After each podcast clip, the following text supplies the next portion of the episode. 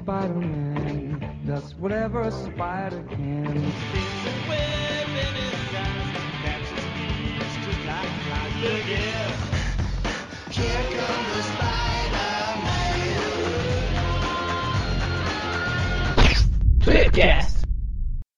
Depois de mais um longo tempo, começamos agora mais um Tweepcast, contando hoje com a presença do digníssimo Magaren. Do Infante Matheus. E também do tocador de bateria Mike Drums. E também do ex-vocalista, tecladista, pianista, guitarrista, baixista, baterista, Mônio. Que isso? Exageraram um pouco os meus dotes musicais, e sempre graças aos esforços daquele que não é mulher, apesar do nome e da voz, Vicky. Fazer sacanagem, né?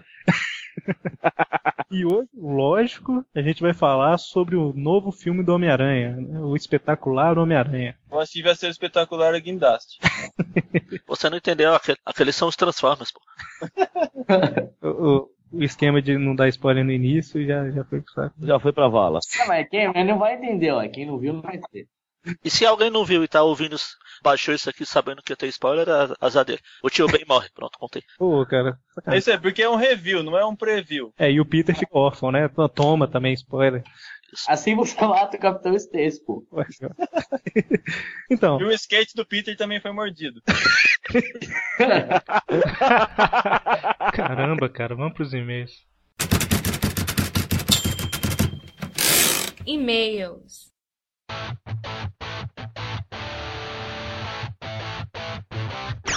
Isso aí, Mônio. Mais uma leitura de e-mails aqui no podcast com a periodicidade mais maluca de todos os- de toda a internet, né? Que é o nosso. Periodicidade, o que é isso?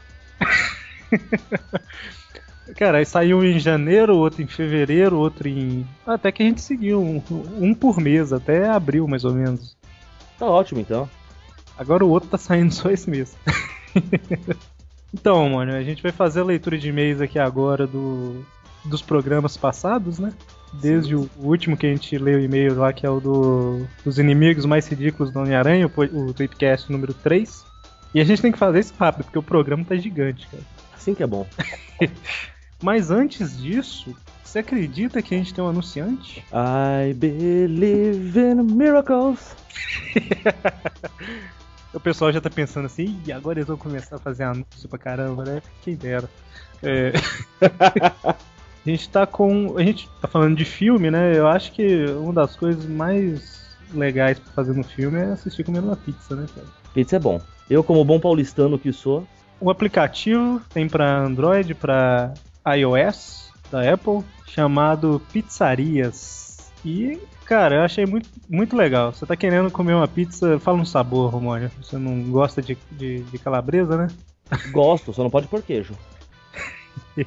Uma portuguesa. Uma pizza portuguesa. Você entra no aplicativo, digita lá portuguesa e automaticamente ele vai te indicar todas as pizzarias próximas com valor, telefone. E se a pizzaria já for cadastrada lá, ele já te dá o cardápio da pizzaria inteira e você consegue fazer o pedido pelo próprio celular, entendeu? É um aplicativo bacana pra caramba, cara. Eu acho prático, justo e necessário. Mas sério, outro dia eu tava no trampo até as 10 da noite, a gente querendo comer alguma coisa e ninguém tinha um telefone de uma pizzaria. Tá vendo? Isso ajuda. Você tem um, um- um celular da, da Apple ou com Android? Eu não, mas o pessoal que trabalha comigo tem. Porque eu sou pobre, eles não. Eles são os chefes, né? Praticamente. Então, o aplicativo ele foi lançado no mundo inteiro, ele funciona em três idiomas, português, espanhol e inglês. E cara, a visão dos caras lá que fizeram é dominação mundial daqui a pouco tempo. São dos meus. Eles estão querendo que você consiga fazer tudo pelo celular. Vê o cardápio, pede a pizza, vê o horário de funcionamento, sai tudo, tudo que você imaginar. Uma ótima pedida. E o site aí do, do aplicativo tá no post, se você quiser acessar para saber um pouco mais. O telefone está aqui embaixo na tela. E o telefone está em segundo plano agora, enquanto eu falo tal, e uma voz no fundo, né, falando. Bom, a gente também quer aproveitar para falar aqui ah, da revista Mundo Estranho, acho que todo mundo conhece, né, que é um filhote da, da Super Interessante. E eles lançaram uma edição, na verdade eles relançaram uma edição de super-heróis, atualizando várias informações, né, porque quando eles lançaram a primeira vez, um monte de filme ainda não tinha saído. Eles aproveitaram, eles falam sobre a reformulação dos universos e tudo mais. Ah, e uma sessão que eles têm falando sobre sites e livros para os fãs de quadrinhos frequentarem. O nosso site foi mencionado. Pois é, cara. Palmas, palmas. Eu- Cara, eu, eu não tô acreditando que a gente foi mencionado no Mundo Estranho, não. Ah, como eu falei, eu tô orgulhoso disso. Cara, eu fiquei estarrecido. O que, que significa estarrecido? Eu fiquei emocionado, sei lá o que, que eu fiquei. eu fiquei do jeito que eu tô agora, sem palavras e sem saber o- como me manifestar, entendeu? Ah, o me- o melhor é que além de ser citado, tem o, o printzinho da, da cara do nosso site lá, né? Nossa capa tá lá, ilustrando a matéria. Pois é, eram dos sites que foram indicados, quatro eram nacionais. E o único nacional que a imagem lá ficou ilustrando a matéria foi o nosso, cara. Isso, isso é motivo de orgulho, gente. Sidney Guzman lá do, do, do Universo HQ, é, editor da Maurício de Souza Produções e tal. Ele que foi responsável lá por indicar a gente. Eu quero agradecer também o Coveiro, do Marvel 616, que eles que avisaram a gente, até vieram parabenizar. Eu recebi uma mensagem do Coveiro assim, parabéns. Aí eu não entendi o que que era, ele falou, você saiu na Mundo Estranho, aí eu fiquei... Sabe aqueles 5 segundos que você fica olhando pra tela assim, pensando...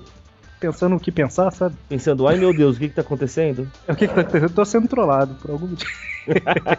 Muito obrigado aí ao pessoal da Mundo Estranho que reconheceu o nosso trabalho. E tem até um post aí que a gente fez. Aconselho todo mundo a comprar. É a capa que tem meio Batman, meio, Super- meio Homem-Aranha na, na capa. É, na verdade, ela saiu em junho, né? Mas como é uma edição especial, até hoje você encontra na banca ainda. Sim, ela dura bastante tempo. E, meu, e Mundo Estranho é uma revista que eu adoro, cara. Eu compro todo mês. Não é só puxando o saco da Abril, não, mas... Então, vamos a. Ah, não, antes de ir aos e-mails, eu, eu, eu preciso pedir desculpa a um amigo, uma pessoa que tem ajudado muito, trabalhado no site aqui, que é o Magaren, cara. Também é conhecido como o Filho de Satangos. Preciso pedir desculpa pra ele, porque a gente gravou esse podcast sobre os filmes do Homem-Aranha dois dias depois da estreia do filme no Brasil. cara. E o Magaren, eu pedi ele pra editar, porque ele que fez a edição das falas, né? E ele, ele editou na primeira semana, aí caiu pra eu sonorizar e. Bom, eu tô mudando de emprego e tal, fiquei sem tempo e a- o podcast só saiu hoje, né? Então, desculpas públicas ao Magaren por eu ter pressionado, entre aspas, ele editar rapidamente e ter demorado mais de um mês pra soltar o programa. Ter ficado trolando o Magaren. É, então vamos lá, os e-mails, vamos ler os e-mails rapidamente aqui, porque, como eu falei, o programa tá gigante, chicante. O primeiro e-mail aqui é do Pensador Louco. Ele enviou um e-mail comentando sobre o Tripcast 3 dos inimigos mais ridículos do Homem-Aranha. É, ele mandou aqui: O programa de vocês é sempre muito bom de ouvir e esse não foi exceção. Parabéns pela qualidade e pelo bom conteúdo. Os inimigos do Aranha sempre tiveram uma quedinha para o ridículo mesmo. Eu acho que todo mundo concorda, concorda com isso, né, no podcast. Em gênero, número e grau. Mas o que se poderia esperar de um herói cujo maior financiador de inimigos foi, durante um tempo, um dono de jornal que não ia com a cara dele? É, mas eram outros tempos, e a suspensão de descrença, se é que esse termo existe em português, era mais ampla. De qualquer forma, senti apenas saudade do Mosca, que não lembro ter sido mencionado no Tweepcast. Eu acho que a gente não falou dele mesmo, não. Eu não- realmente não estou lembrado. Ele tinha um. Spandex? Spandex? Spandex. Spandex. É, eu tô falando Spandex. Spandex é tipo Python, Python, né? Python. Esse já é clássico, foi até citado no Trip View, hein? Pois é. Mas enfim, ele tinha um Spandex amarelo ridículo e seus poderes eram, credo, poder. ele colocou aqui, credo. É, eram poder olhar em todas as direções ao mesmo tempo e disparar rajadas sônicas com as asas. Mas que poderzinho sem vergonha, hein?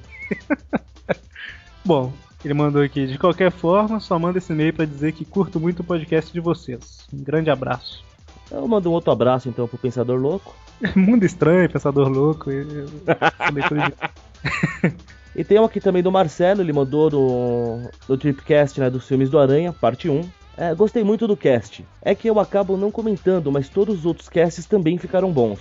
Um detalhe né, que ele citou aqui é que além da Lucy Lawless, que faz a Xena, e do Bruce Campbell, também apareceram no- nos filmes o Sam Raimi Nossa, que verdade ele escreveu esquisito pra caramba. É, porque além da, da Lucy e do Bruce, que aparece nos filmes e o Sam Raimi já trabalhou junto, Ah, tá, é isso que ele quer dizer. É que não era reticências ali. é a reticência da vírgula. Ele comenta aqui que tem o primo também dele, né? O Ted Raimi, como uma das pessoas que trabalham com o JJ. O Ted Raimi, ele faz o cara que sugere os nomes.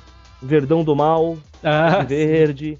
Então, só que uma pequena correção, Marcelo. O Ted, ele não é primo do Sam. Ele é irmão. ah, verdade. É, eu sou chato mesmo, tô nem aí. É, e, e, cara, olha que impressionante. Eu, eu fiquei impressionado aqui que a gente teve. é, a gente só leu esses dois por causa do tempo aqui, mas a gente teve comentários sobre o Tweepcast dos inimigos mais ridículos, dos filmes, mas da entrevista com o Mike Deodato, que foi o que teve mais acesso, a gente não teve nenhum comentário, nenhum, nenhum e-mail. O que é estranho, né? Pois é, na verdade a gente teve um comentário do Daniel HDR, que é desenhista da Marvel e do DC. Pior que é verdade, eu, eu gostei muito de fazer aquela entrevista. Foi... O Deodato ele é muito simpático, cara. Pois é, cara. Eu fiquei viajando que eu tava entrevistando o cara. Mas vamos lá, né? O... Vamos tentar entrevistar o Stan Lee, não?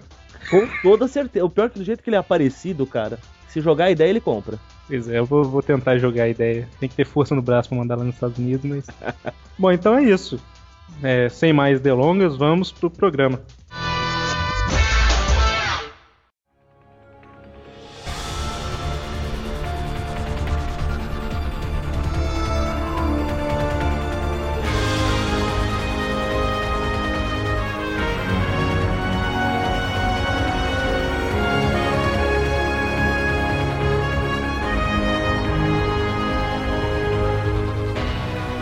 Então, antes de mais nada, né, vamos, vamos comentar um pouquinho sobre o porquê que o filme foi rebutado, né? Por que que a gente teve aqueles três filmes do Sam Raimi lá com o Tobey Maguire como Peter Parker, e agora a gente tem outros atores com outra linha de história, com em outro universo, né? Fácil, não tava mais colando falar que o Aranha era um pós-adolescente de 47 anos.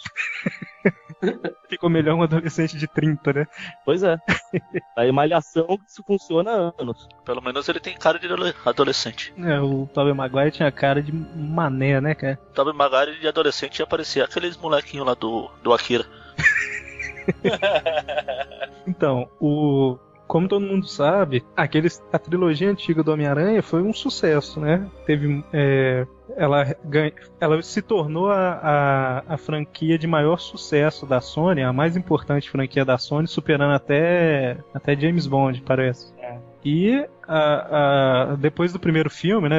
Depois que o pessoal viu o retorno que teve, eles anunciaram que teriam acho que seis ou sete filmes. O pessoal tava maluco pra ganhar dinheiro. A ideia foi colocada em prática, né? Saiu o segundo filme, saiu o terceiro filme. Eu não sei se vocês lembram, acho que a gente comentou isso no, na segunda parte daquele Tweepcast sobre os filmes, quando a gente falou do filme 3, que eles forçaram o Sam Raimi a colocar o Venom no filme, né? Sim. Foi. É, a ideia do filme 3 era ter somente o Homem-Areia como vilão e ter aquela história do Harry, né, tal. E por causa dessa, dos executivos da Sony lá forçarem ter o, o Venom no filme, é, a história ficou, é, sei lá, Saiu aquela coisa bonita que a gente viu. Pois é, ficou super lotada de personagens, de vilões. A história ficou lotada de. Coincidências? Pô, cara, cai um meteorito do lado do Peter com o simbionte, sabe? o fato deles terem que colocar o Venom atrapalhou muito a história. Ficou forçado, né? A coisa ficou meio assim, de seu quadrado. Senhores, é aquilo que eu já comentei e repito sempre. Sam Raimi deixou claro que não queria colocar o Venom, obrigaram a colocar, ele continuou deixando claro que não queria colocar.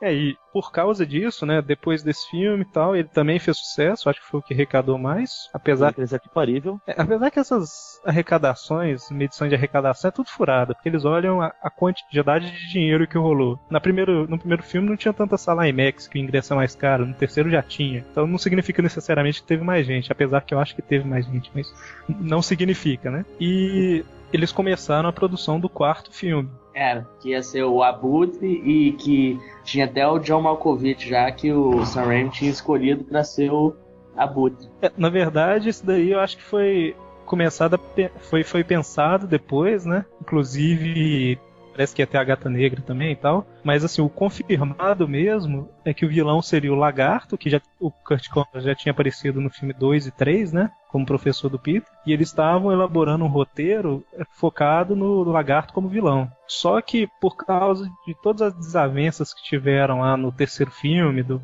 povo forçar o Sam Raimi a mudar a história que ele tinha pensado e tal, isso e por alguns problemas de roteiro também, né, que eles quiseram colocar o, o Abutre, quiseram colocar a gata, a Felícia Hard, mas não como gata negra, mas tipo como uma outra personagem, umas mudanças assim. É, bom, foi atrapalhando um pouco até que o Sam Raimi no final da, das contas falou que não queria participar mais da produção. É, na verdade ele ficou cheio no terceiro filme. Ele já tinha até desistido, só convenceram ele a ficar dizendo que não ia mais dar palpite. Aí ele falou que queria colocar o Abutre.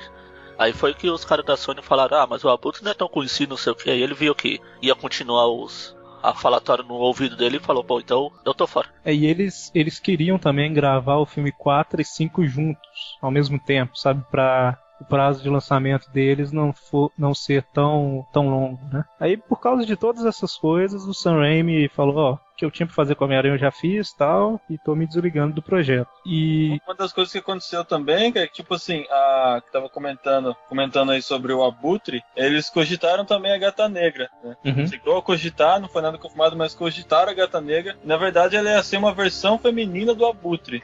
É, E aí uma das atrizes que foram colocadas na lista lá foi a Anne Hathaway, que, Que é a hoje tá fazendo a Mulher Gato no terceiro Batman aí. com um sorriso digno daquele gato do Alice no País das Maravilhas, né? Bocão de... E além disso ter acontecido, o Tobey Maguire, eu acho que o Mone falou isso no, no, no cast da primeira parte dos filmes, que tem uma cena que o, o Homem-Aranha cai, aí o Tobey Maguire, lá, o, o Homem-Aranha, né, ele fala my back, my back. É no, é no segundo. É no segundo filme. Eu falo assim, foi o primeiro cast que a gente gravou, que a gente falou sobre. Ah, tá, tá, perdão. E, e é uma referência a qual filme mesmo? Biscuit, Alma de Herói. Diz que ele. Parece que nas gravações ele caiu de um cavalo, alguma coisa, machucou as costas. não Foi uma coisa assim? É, eu não sei se foi, não sei se foi queda, eu sei que ele machucou, às vezes só de andar de cavalo mesmo, andar a cavalo, não de cavalo. Andar de cavalo é aquelas fantasias. Normalmente é dupla, né? Um faz a parte de trás, o outro na frente. Sim, sim. Então, aí nesse filme, é, assim, ele sentia muitas dores nas costas por causa disso, né? Então era Tanto muito que cogitaram trocar ele já no Homem-Aranha 2, por causa E- desse problema. e um dos motivos que teve a piadinha no filme 2, né? Isso. E por causa disso, é, tinha muitas cenas do, do Homem-Aranha lá que exigiam um pouco de esforço do Tobey Maguire, né? Porque de vez em quando o Homem-Aranha aparecia sem máscara e tal, aí não tinha como, mesmo tendo dublê, né? Não, de vez em quando ele aparecia com máscara. Eu ia comentar a mesma coisa. Isso foi bem seguido nesse filme, então, né? E então ele pediu pra sair também. Ele que não queria participar por causa dos problemas dele. E a Sony teve que cancelar o Homem-Aranha 4, né? Só que a gente sabe que se a, a Sony não produzisse outro filme do Homem-Aranha dentro de um período de tempo, que eu não sei quantos anos que são, os direitos retornavam pra Marvel, né? É, e aí ele podia entrar nos Vingadores, mas não, vamos fazer outro filme.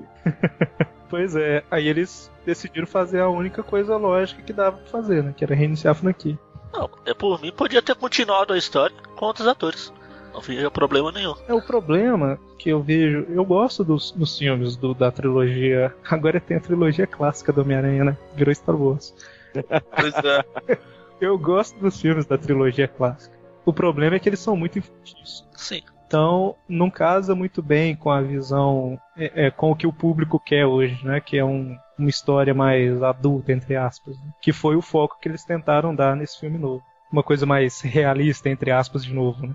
Mas Sabe de quem que eu fico com dó nessa história toda da, da bagunça dos filmes? Do Dr. Connors lá. O senhor Dylan Baker. Dylan O cara participa de um filme, o senhor vai ser o Kurt Connors. O cara, legal, você é o lagarto. Não, não, nesse filme já tem o Octopus. Mas no próximo a gente conversa. Aí chega o próximo filme, olha, você vai ser o Kurt Connors de novo. Mas o lagarto, no próximo a gente conversa. Bom, teve o lagarto no próximo. Eles falaram com ele assim, mas o vilão desse filme vai ser o Homem-Areia. Aí ele fez aquela cara de tristeza. E eles falaram, não, mas vai ter mais um vilão. Ele é mesmo, é o Venom. Ele é-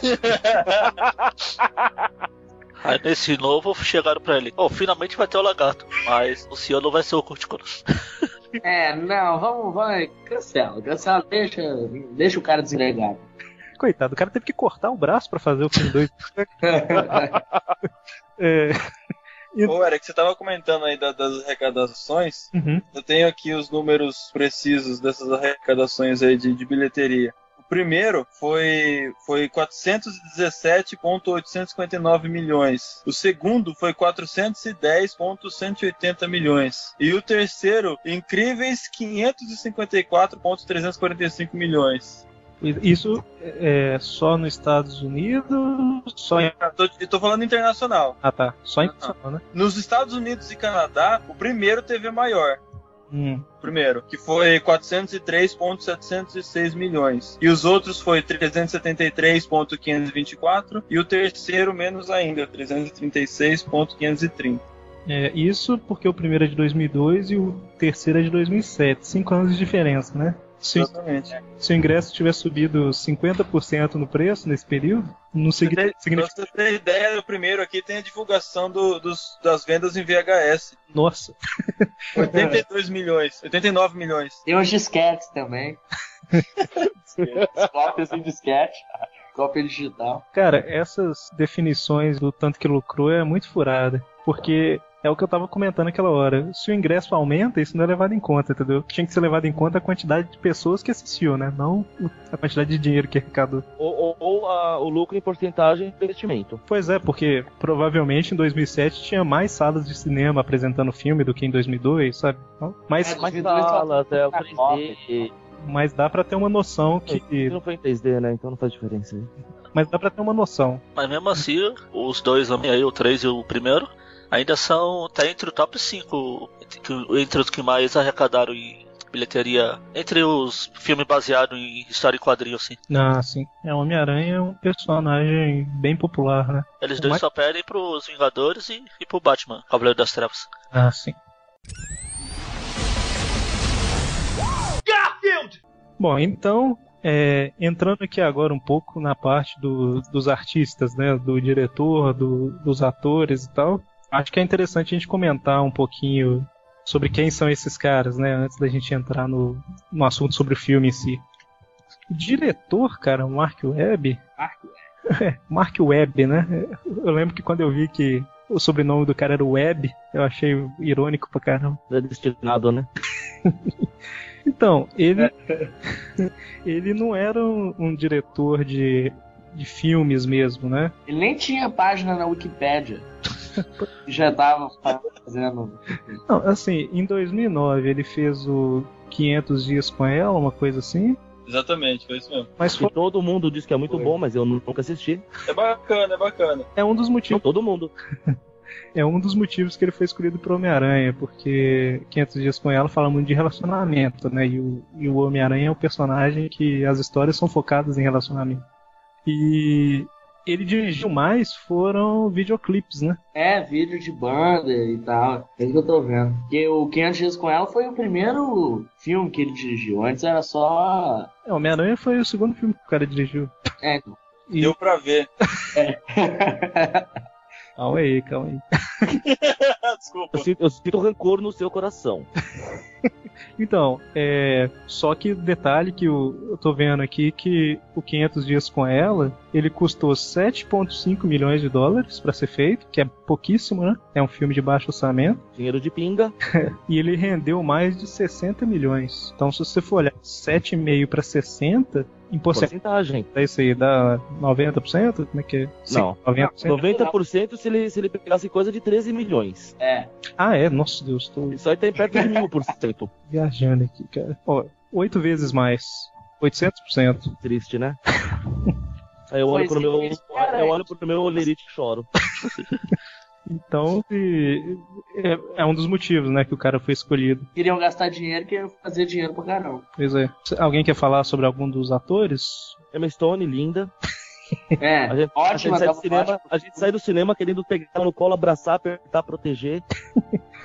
Ah, Eu tirei uma foto com, com um cartaz que tinha dela lá, lá no cinema. Eu tirei foto do lado e depois eu mostro. Acho que vai virar minha foto de perfil em tudo quanto é lugar agora.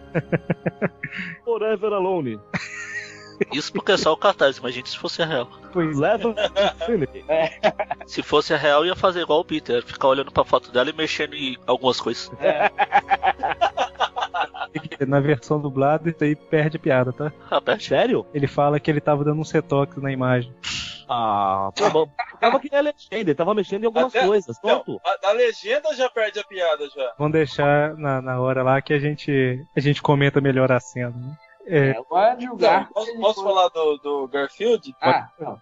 Aquele que odeia segundas-feiras? Aquele gato laranja lá assim. acha, Isso, gosto de lasanha. você acha o Andrew Garfield um, um gato, Magari? Não, É. o Garfield é um gato. O Andrew não. O Garfield é. Vamos pegar essa frase fora de contexto. O Garfield é um gato. É. Tá, Isso será usado contra você, filho de Satangos. não tá fora Não, de não, será que quem é que vai editar esse troço? Sou eu, então. É verdade. Ops. Aqui, não tá fora de contexto, não. A gente tá falando sobre o filme do Homem-Aranha e o ator é o Andrew Garfield. Eu disse, vamos usar fora de contexto. A gente tá falando sobre o filme do Homem-Aranha ele falou que o Garfield é um gato. É, não, seu raciocínio faz sentido. Ma- Magaren, tem algo que você queira compartilhar conosco? Nós somos pessoas modernas, temos a mente aberta. Não, não tô no Facebook agora. Eu também tô. Eu tô- Bom, é, a Emma Stone aí, o Mônica que você falou, ela fez. ficou conhecida pro caramba naquele filme Zubilândia, né? Isso foi o único filme dela que eu vi. O Andrew Garfield, ele. A única coisa que eu sei que ele fez foi o, a rede social, que ele fez o brasileiro, né? Foi. Eduardo Saverin, que é o cofundador do Facebook. É, isso aí. Tá ligado, né? O cara tá deixando no Facebook. Ele participou também do, de dois episódios do seriado Doctor Who. Ah, é mesmo? De qual? Doctor Who, Qual Ah, episódio? de 2007. Ele é o Adam? Eu não Não, tenho de aqui Franco. exatamente o nome dos episódios, mas eu sei que é a versão de 2007. Ele participa em dois episódios. Ele fez um personagem chamado Frank. Ah, não, não dá pra ser o Adam porque o Adam foi em 2005. Pera aí, deixa eu ver quem que é que agora eu fiquei curioso. a Emma Stone participou do iCarly. Nossa, Aí, aí eu já não sei porque eu não assisto isso, mas Doctor Who eu assisto. Ai, Carly.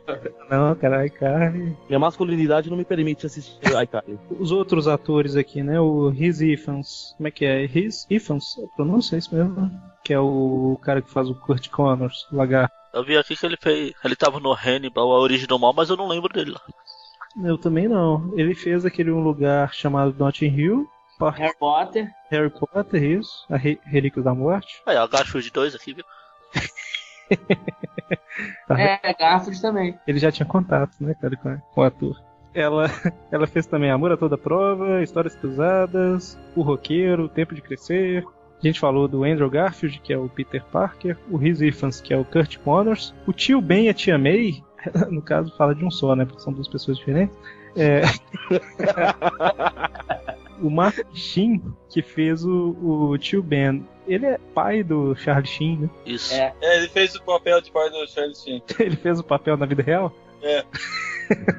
Ah, ó, tem um filme que a Emma Stone fez que é muito bacana, inclusive eu recomendo. Chama A Mentira. Isso, isso, é. Esse filme é bacana pra Eu ia falar. Parte- É legal a parte que ela começa a pular na cama. Então, o Martin Sheen, ele fez o presidente lá daquele seriado West Wing, nos Bastidores do Poder, que eu acho que ninguém assiste, sabe? Eu assisti uns dois episódios, mas não. Já assistiu dois episódios a mais do que eu. Só uma curiosidade, o, aquele, o ator que faz aquele cara misterioso do final lá, o, que ninguém sabe quem é. Não, né? Ah, ninguém sabe. Te- Oficialmente ninguém sabe. Ah, sim, verdade, verdade. Foi. É o Michael Masick. Que foi ele que, entre aspas, matou o Brandon Lee. É? Ra- ra- rapidamente, como assim oficialmente ninguém sabe? Só tem conjecturas até agora. Então, conjecturas. Né? Falou oficialmente como se extraoficialmente todo mundo soubesse. É, que se- é, extraoficialmente tem, todo mundo tem seu palpite lá. Palpite não é uma certeza. Não é? Por isso que é extraoficial. Bom, então, rapidamente. Tem, tem também o Dennis, Dennis Larry, eu acho que é a pronúncia certa do nome dele, que é o Capitão Stacy. O cara de 1957 já fez mais de 40 filmes. Não tem nada muito assim espetacular, além do Homem-Aranha. Mas tem alguns outros alguns filmes mais conhecidos, que é Mera Coincidência e Thomas Crown, A Arte do Crime. Também tem a Sally Field, que era aquela. que era tipo a, a mulher lá da família do Brothers and Sisters, aquela. Brothers and Sisters, aquela série famosa lá do Channel que não tem paciência pra ver, então. Ela. Série de menininho. É, então, eu não assisto, né? É, o pai do Peter, é o ator é o Campbell Scott. Não, é Scott Campbell, desenhista. Campbell Scott. Ele não fez. O que, que ele fez? Ele fez aquele meu querido companheiro, né? Que é um, drama. O que mais? Ele fez O Céu Não Nos Protege, Tudo por Amor e Voltar a Morrer. É o exorcismo de Emily Rose também. Letra e música. E eu acho que pra fechar o elenco principal, né? A mãe do Peter. Isso, que é a Embeth Davids, não sei a pronúncia certa. Ela, ela fez um filme do Sam Raimi, cara, aquela Uma Noite Alucinante 3. Você viu, Mônio? Muito tempo atrás, numa terra distante. Ela participou também Exército de. Arm, The Arm of Darkness. Oi? É o Arm of Darkness é o nome do filme. Ah, ela fez também a lista de Schindler, o Diário de Bridget Jones, aquele seriado Mad Men também, ela participa, participou, participa, não sei, eu não sei. Tem um recente também, aquele Millennium, os homens que não amavam as mulheres. Interessante também que, se você olhar na, no IMDB, você vê que tem um ator que, ia fa- que fez o Billy Connors, só que deve ter sido limado do roteiro que nem aparece no filme. Não é Tem nem até, citado. é, tem até foto dele com os atores lá, mas.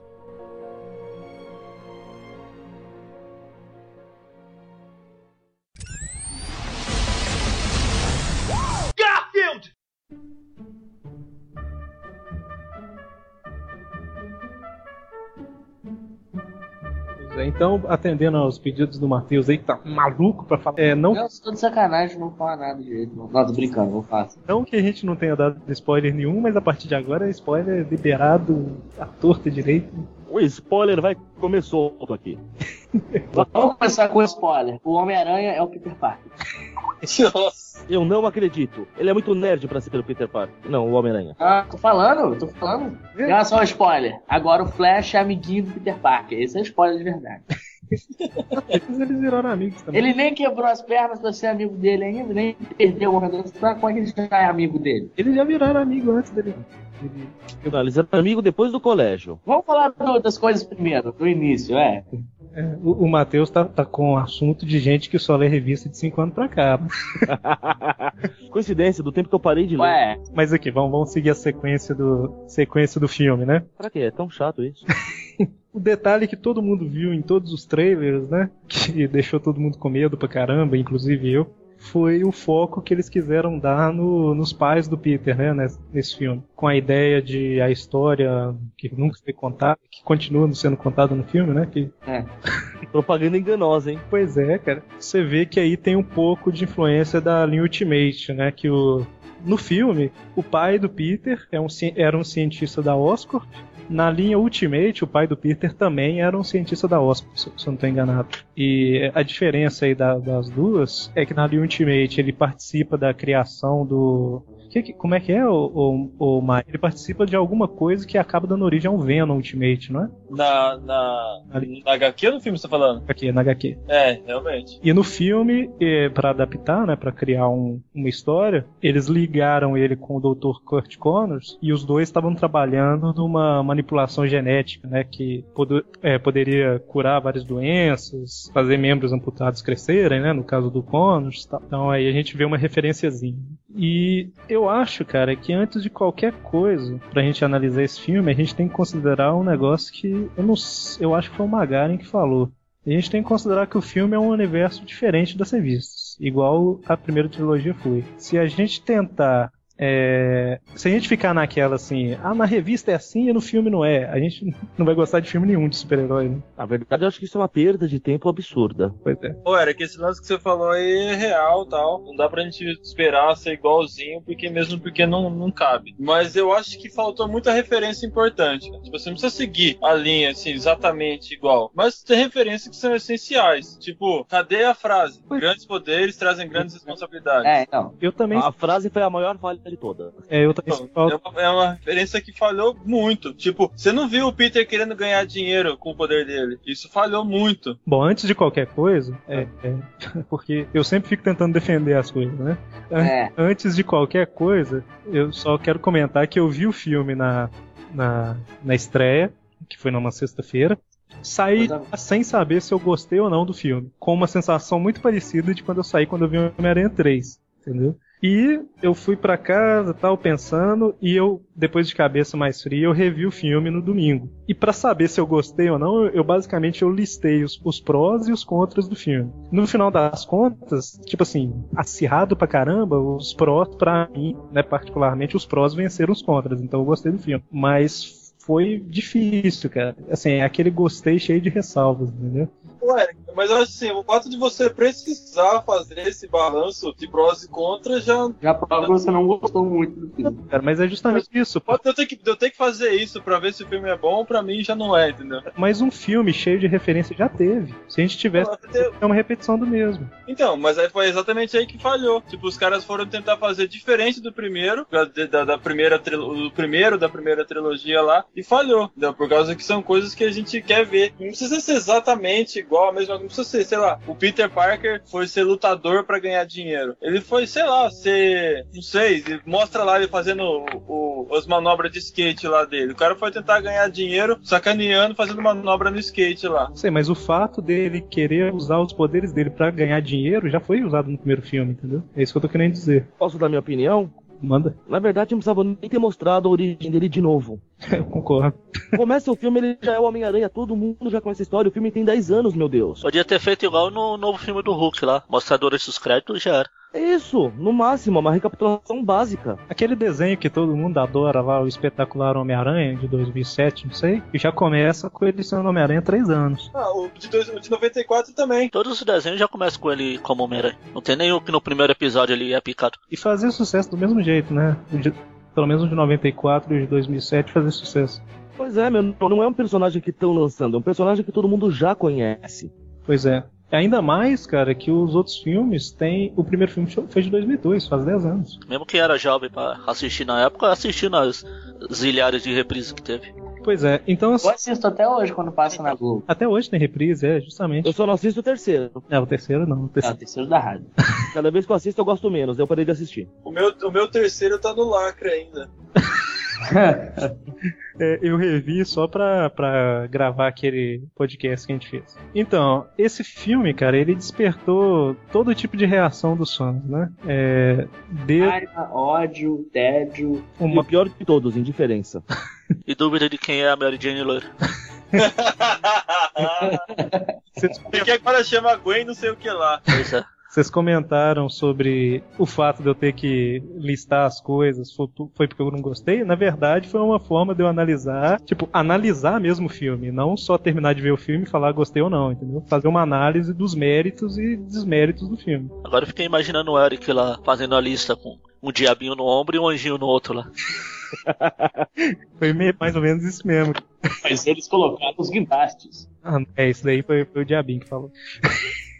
Mas o. Considerando o filme como uma versão atualizada do personagem, eu achei legal. Agora, considerando uma adaptação das HQs, eu achei horrível, entendeu? É aquele filme do Demolidor. É divertido, mas não é o Demolidor. Eu acho que é isso que eles estão fazendo agora. Estão dando mais foco pra, pra ganhar dinheiro, fazer um negócio mais comercial do que adaptação, que nem nos Vingadores, que eles fizeram, que deu sucesso. Estão fazendo mais só, por exemplo, comercial. Estão inventando é, maneiras novas de contar a história dos personagens. Pra mim é isso que eles estão tentando fazer. Só que aí, pra mim, por exemplo, nesse filme aí do Homem-Aranha, eu não, não achei muito maneiro o que eles fizeram, não. Vocês falaram aí que não é o Homem-Aranha, mas eu achei esse mais Homem-Aranha que o Homem-Aranha do Sanheim. Tem mais a essência do personagem. É, então, assim, vamos só.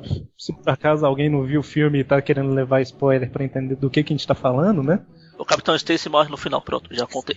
E o tio Ben morre no meio. É isso. Então, só pra, pra dar uma direção aqui mais ou menos. O, o filme começa com os pais do Peter, né?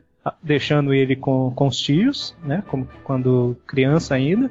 E quando o Peter é adolescente, um adolescente mais ultimate do que o adolescente clássico da- das histórias clássicas, né? O adolescente dos anos 60, o Homem-Aranha, ele era bobalhão igual o Tobey Maguire. E o adolescente Ultimate era descolado igual esse. É. Ah, não chega a ser bobalhão igual o do Magari, o antigo. Ah, cara. O, o Peter, antes de ser pegado pela aranha, ele já era boca dura com o Flash, por exemplo. É, mas Ele não passava a cabeça. o problema é que eles tentaram colocar um, um personagem dos anos 60 nos anos 2000, né? Aí o cara ficou bobalhão. Na verdade, não é que fizeram o Peter bobalhão. É que o Toby tem cara de bobalhão, é diferente. Então, aí a história começa, é, depois dessa, dessa cena inicial, mostrando o Peter na escola, né? Como que ele é meio nerd, meio deslocado, não consegue se dar bem com as meninas, o Flash zoa ele pra caramba. Que tem bem a essência da- das primeiras histórias mesmo, né? Ele é o nerd, e ele é a visão de nerd atual, né? Que é o cara que estuda, que é mais um pouco descolado e tal, mas não tem um relacionamento social. Nerd anda de skate? Hoje em dia, Alguns andam. nerd até é cantor de rock. Então Mas tá. eu, mas eu falo que esse skate me incomodou um pouco também. É, eu ia comentar que isso foi um dos meus contras do filme. Eu não gostei muito. Eu gostei porque foi uma, uma forma de explicar meio que a agilidade dele. Porque seria Agilidade estranho ele é porque ele ser. foi picado por uma aranha radioativa. Sim, mas ele passou a vida. Ele tem lá 16, 17 anos, sei lá. Passou 16, 17 anos na vida de nerd sedentário dele. Aí a aranha pica, ele já sai pulando, já sai se. É. Aí, Lá assim, mostrou que ele, a agilidade que ele tinha era porque ele andava de skate. é, Ah, eu, eu, eu considero desnecessário. É a eu- mesma coisa que falar que a aranha que picou ele tem poderes de costureira também pra ele fazer o uniforme. é, Mas ela tem poderes de mas- premonição? Do nada, né? Aqui, ó, é, é duas coisas. O skate também me incomodou. Ele serve basicamente pra mostrar de onde que ele tirou aquela forma de movimentar, né? Então. Uniforme, cara, a criação do uniforme que é mais pra frente, né? Mas vamos adiantar aqui, também me incomodou. O, uniforme em si, a aparência do uniforme, tanto faz pra mim. Eu sei Eu tô achando ele feito pra diabo. É, tá, mas tipo assim, eu nunca liguei pra, pras imagens pré-filme que era só o uniforme, né? Hoje eu posso falar que eu acho ele mais ou menos. Pela origem do uniforme, eu não gostei, porque ele começa a mexer no uniforme na casa dele, dá dois flashes de imagem ele já tá com o uniforme pronto. Já tá pulando, já tá soltando teia, nem viu como é que sai a teia do, da roupa dele. É uma doideira só. Não, aí o- a questão do uniforme em si, a criação do uniforme eu não gostei não, eu gostei só da lente. Presta, mas ele se vocês prestarem atenção, o uniforme é uma peça única. Ele tava pesquisando na internet lá, ele. Tanto que ele fala que baseou naqueles caras que andam de que desliza pelo gelo. Aqueles uniformes que os atletas usam, que é tipo nadador, que é uma, uma roupa só. Ele só pintou. Será que ele, é, será que ele comprou um daqueles e adaptou? Sim. Ele, Ele fez fala. É a impressão que eu fiquei do comentário que ele fala também. Se foi, eu, eu acho menos pior o uniforme. Eu, eu só acho que foi, foi mal colocado, mas acho que a ideia é essa mesma. Se você olhar, o uniforme é uma peça única pintada. Não é nem uma parte de uma com outra, a parte de outra. É porque pelo que eu entendi na hora que eu tava vendo, ele tava pegando inspirações pra criar um uniforme, entendeu? Eu não tinha entendido que ele tinha comprado um daqueles uniformes. É que não perderam, não, não precisaram explicar igual mostraram o- no Kick-Ass que mostrou ele recebendo o uniforme pelo correio. É, e fica menos pior a origem do uniforme. Apesar que eu preferiria a versão de que ele ganhou do agente de luta livre dele lá. É, podia ser isso também. Mas não teve luta Mas livre. aí teria que colocar a luta livre. Ou na versão daquele do filme que ia sair do Cameron lá, que, que ele comprou numa loja de fantasia. Ah, Eu ia falar um negócio aqui rápido, bora falar? Falei. É, não, eu ia falar que eu também achei meio estranho aquele negócio lá das correntes. Que ele começa a pular nas correntes e. Eu nem lembro como é que chegou naquela cena, mas ele começa a pular nas correntes, já começa até a fingir que é o Homem-Aranha lá e vai pulando, pulando. Achei legal, cara, porque, na Eu verdade, acho que é dali que ele teve a ideia das teias. Também. Isso. É, então. exatamente, ele tá lá descobrindo os poderes dele, até que ele para no topo lá do, do, do armazém, né? Aí ele vê a corrente, aí ele pensa em pular na corrente, né? Tipo, pra testar os poderes. E ele gosta tanto que ele não mostra isso no filme, mas na cabeça dele, o que eu imaginei é que ele pensa assim, eu preciso disso, né? Eu preciso. Bem mais crível do que o do Tobey lá, que ele vê que saiu um pouquinho do braço dele, sem nem testar se aguentar o peso dele, ele já joga e já pulou de um prédio pro outro lá. É, em relação a esse esquema das correntes aí, eu gostei. A gente pode achar estranho assim se você tiver na cabeça que você sabe que ele é Homem-Aranha, mas indo pelo jeito que você não conhece, igual ele, ele nunca tinha usado. Ele tava treinando, começou a subir, se exercitar, chegou lá em cima, viu a corrente e pulou. E se for parar pra pensar, pra você criar qualquer coisa, a inspiração vem de algum lugar, né? E a inspiração dele de criar os lançadores de teia e a teia veio dessa, dessa hora que ele tava lá descobrindo os poderes e pulando a corrente, né? É o princípio pra criar qualquer coisa, né? A ideia tem que vir de algum lugar. Não, não, é. Então, Inspiração. agora vendo assim, eu até. Agora vocês conseguiram me convencer. Mas aí eu não entendi aquela hora. Não entendi, não. Ficou meio assim, martelando. Aquela hora que aí agora ele já. Agora que ele já viu que ele precisa das teias, que ele teve a ideia, né? Que aí aparece ele lá num flash assim. Num ele já cria o uniforme, no outro ele tá já vendo as teias dele. E aí, aquela hora lá, que a gente vê que tem uma caixa da Oscar, que ele vê no anúncio de televisão, e que é a nova. novo negócio lá de avião e tudo que é baseado no. baseado nas. Na na- teia de aranha. não, no negócio de avião, é, de teia de aranha. Aí ele, pô, ele já aparece com o Flash lá com a, com a caixa da Oscar, porque é a Oscar que desenvolveu isso e ele já começa a construir. Então, eu não entendi essa parte da onde que ele tirou aquele negócio da Oscar. Ah, ele comprou. Você vê que quando ele vai na Oscar, ele acha, enquanto ele tá explorando lá, os, entrando de- na sala, ele vê ah, os cartuchos de teia. Ele pega um, olha assim e devolve lá. Calma aí, vamos, vamos seguir a sequência aqui só pra gente traz Se achar. mais lógica. A gente tava falando dele lá na escola, que ele era meio nerd e tal, e mostra um pouco do relacionamento dele também com o tio Ben e a tia May, né? Que é um relacionamento meio esquisito, né, cara? Parece que ele. Apesar que ele descobriu sobre, sobre os pais dele, né? Justifica um pouco dele tá meio estranho com os tios. ser frio. É porque o. Quando ele chega em casa lá, o tio Ben tá tirando alguma, alguma inundação que deu no porão, né? E o Peter vai ajudar e acaba achando a, a pasta do pai dele, né? Que. Aí, tipo assim, ele foi abandonado quando criança pelo pai, né? Então isso tem um impacto emocional muito forte nele lá. E eu imagino que é por isso que durante o filme todo ele fica meio meio seco, vamos dizer assim, com os tios, né? Porque ele tá pensando o tempo todo na, nos pais. Então, mas eu não sei por que eles fizeram isso, esse negócio dos pais. Eles não, eles não usaram durante o filme, eles não, nem citaram. Então, é, pareceu que foi só como artifício pra mostrar que ele é malvado. Que ele, que ele é malvado, não. Que ele é frio com, com os tios dele. Mas pra mim, né, por exemplo, na- nas, nos quadrinhos e tudo, ah, o relacionamento com os tios dele é meio que fundamental pra ele ter os conselhos dele, pra ele ter as ideias e tudo, mas aí no filme pareceu que nem tava se importando muito, mas teve até uma vez lá que ele falou, ah, você é como um pai pra mim, só que ficou meio, meio vago. Então, na, na verdade, eu acho que isso foi falha do, do como o filme foi feito e de corte do filme. Se vocês lembrarem dos trailers, tinha algumas cenas, algumas falas que não aparecem no corte final do filme, Muitas. que era, que era perguntando se o Peter sabe o que ele realmente é, esse tipo de coisa. Eu acho que deve ter sido uma bobagem tão grande que eles tiveram que recortar o filme inteiro pra tentar fazer uma coisa diferente. É, Eu, eu acho que ia ser mais focado no que os pais deles eram, que é onde entra naquela desgraça do Hulk. De talvez os pais tenham feito alguma coisa, por isso que ele sobreviveu ao processo e virou Homem-Aranha. Tipo, se não fosse ele, não teria mais ninguém.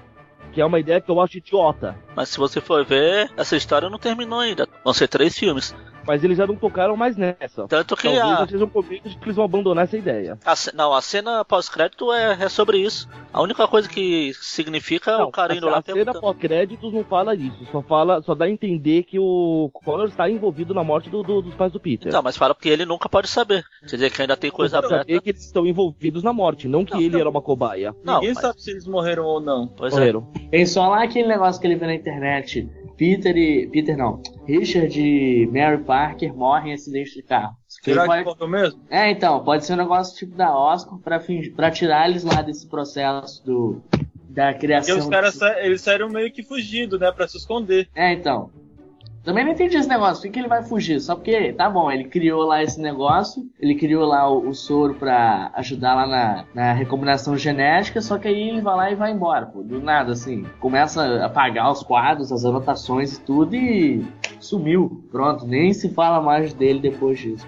A É, prova porque só ele teve tava trabalhando com o Osborne, o Osborne deve ter exigido alguma coisa, né? Que a gente ainda sabe que no final das contas, tudo isso que o. que o.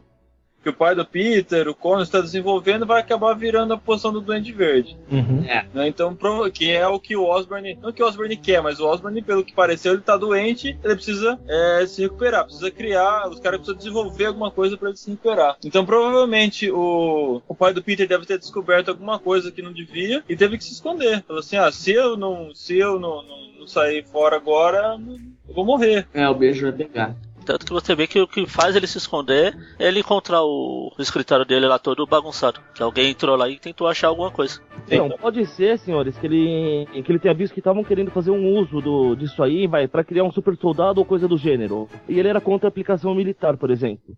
Ele achava que isso era perigoso, as bobagens que o filme adora fazer. Aquele representante da Oscar por lá fala, o Dr. Connors, na hora que ele fala que vai ter que testar em humanos, ele fala, é, o Richard falou a mesma coisa, você viu o que aconteceu com ele. Exatamente. Então, pode ter sido simplesmente isso, entendeu? Por ética eles mataram o cara. É. Quer dizer, o cara fugiu por ética e mataram o cara porque ele tava sendo ético. Ah, vocês entenderam. Ou então tentar matar ele, só que ele não morreu, virou um outro super-herói que vai aparecer no próximo filme. Cara, se eles não, se eles não tiverem matado o pai do Peter, eu boicoto o próximo filme. Eu faço campanha pra boicotar essa encrenca. A Já ouviu falar do Ezequiel, né? Ou ele é o cara pós-crédito lá que aparece. É, então. Nossa. É, boa. Meu Só que aí, como é de praxe nas revistas do Homem-Aranha, é, esse acidente com ele mudou a cabeça dele, agora ele virou um cara do mal e quer matar, conquistar o mundo. Pode ser que o pai e a, e a mãe do Peter volta, começa a morar com ele de novo e no final das contas ele descobre que os dois são androides criados pelo camaleão, né? Igual nas revistas. Ah, ninguém faria uma Ou coisa tão idiota. É horrível aquela história, né, cara? 85, Teia do Aranha 85 que termina. Olha, Que desgraça. O maldito dos anos 90, cara. Não, não, eu gostava daquelas histórias. eu né? ainda Cara, prefiro essa que Pacto com Mephisto, poderes totêmicos e coisas É. que o Inominável lá aqui. Não, Como é que é que não se deve dizer o nome? Como é que é? o- Aquele que não deve ser nomeado. Isso, esse.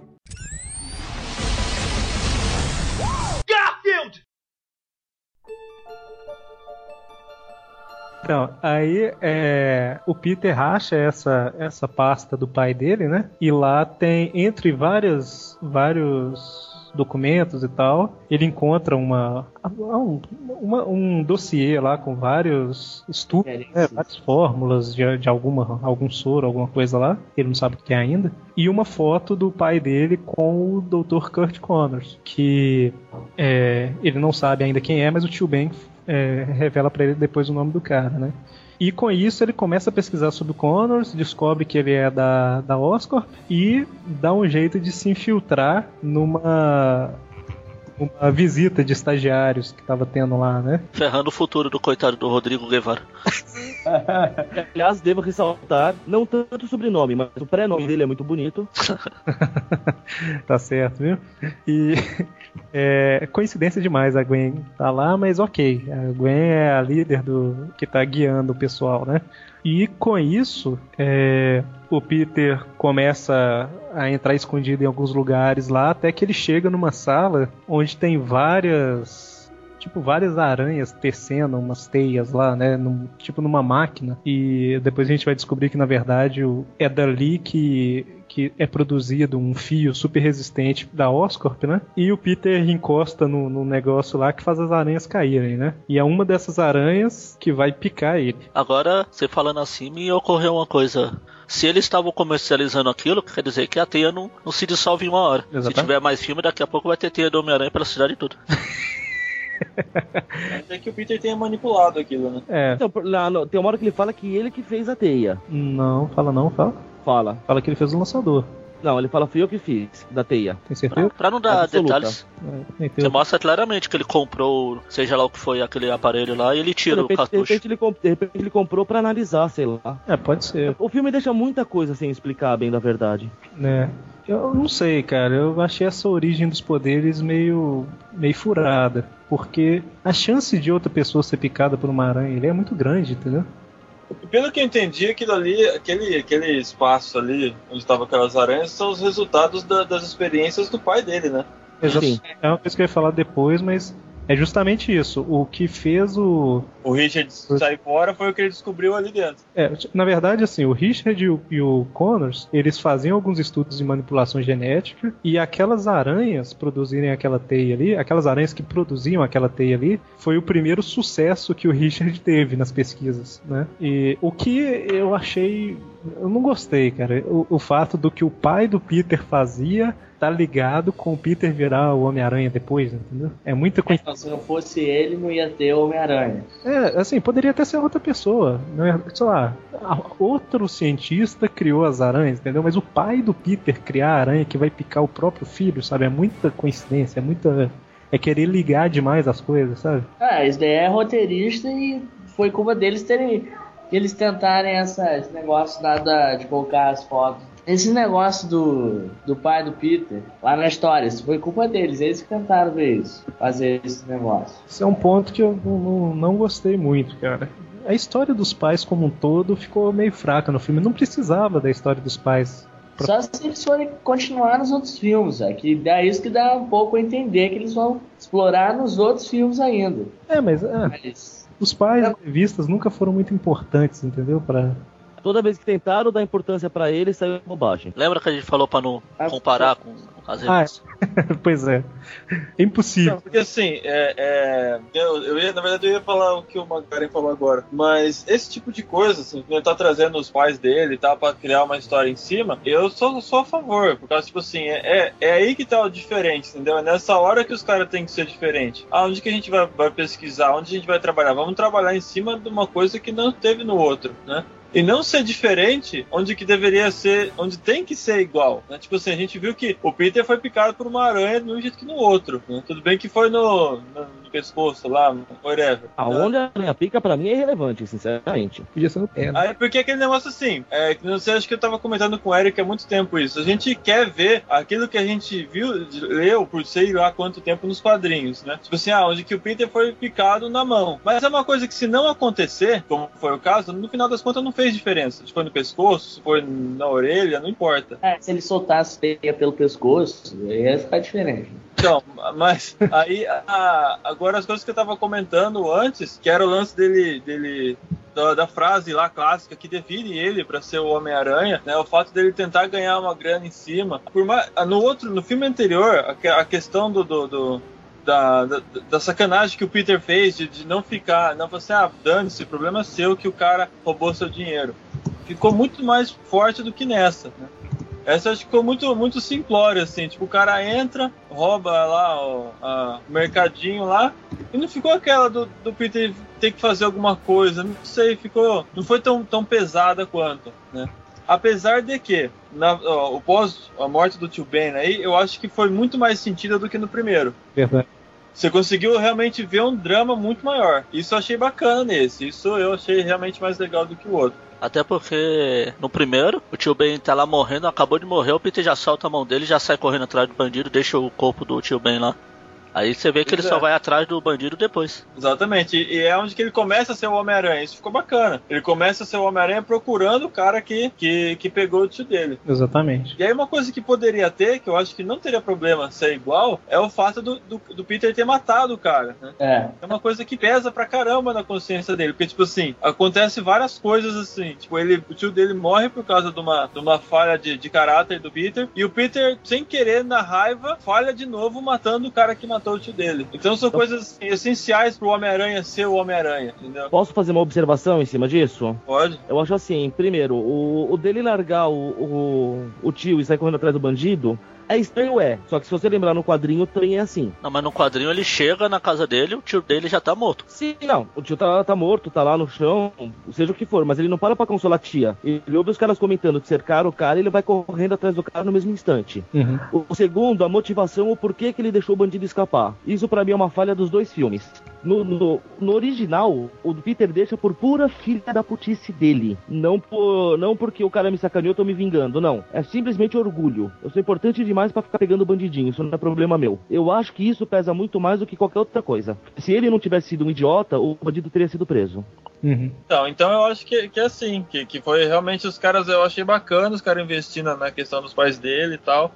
Mas que você falou assim, ah, talvez ficaria repetitivo, que eu acho que é isso que você quis dizer, Eric, quando você falou que se usar as mesmas referências novo vai ficar repetitivo. Eu não sei, eu acho que a moral da história poderia ser, ser a, a mesma, entendeu? De- E não, não exatamente seguir a risca, que nem eu falei, não precisa ser uma luta de, de, de boxe, poderia ser uma, uma outra forma dele ter conseguido ganhar dinheiro e tal. E os caras não poderiam, não precisam ficar martelando em cima disso, né? Poderia ser uma coisa que simplesmente levou ele a você, não, agora eu sou o Homem-Aranha por causa de tal, tal, tal coisa que aconteceu. A impressão que dá nesse é que ele começou a ser o Homem-Aranha por vingança, Na verdade, é- por responsabilidade. nesse filme é justamente isso. Ele começa a ser o Homem-Aranha por vingança. Não é nem impressão, é um fato. É, Ah. ele só passa a ser o Homem-Aranha por responsabilidade quando ele salva o povo da ponte. Isso quando ele volta pra casa e fica lá pensativo lá. É nesse filme você tem dois pontos de, de mudança, né? Você tem o primeiro que é a morte do. Ele é, é diferente das revistas e do outro filme nisso aí. Quando o tio Ben morre, o desejo do Peter é vingar o do tio. É vingar o tio. E quando ele consegue salvar o garotinho na ponte lá na frente, aí sim ele tem uma outra mudança de caráter que é, calma aí, eu não posso usar meus poderes pra vingança, eu tenho que usar eles com responsabilidade, porque apesar de não ter a frase com grandes poderes vem grandes responsabilidades, que realmente eu também senti falta, o tio dele fala com ele sobre responsabilidade, né? Sim, isso ele fala. Ele passa o, o a ideia da frase. Ele não fala a frase, mas ele passa a ideia de que se alguém pode fazer alguma coisa boa para outra, ela tem que fazer, né? A obrigação moral dela é fazer. Tanto que hoje, nesse filme, o tio Ben morre por isso. Exatamente. Ele vê o cara fugindo, o ladrão, o ladrão tropeça, deixa a arma cair e o T-Ben vai pra cima dele pra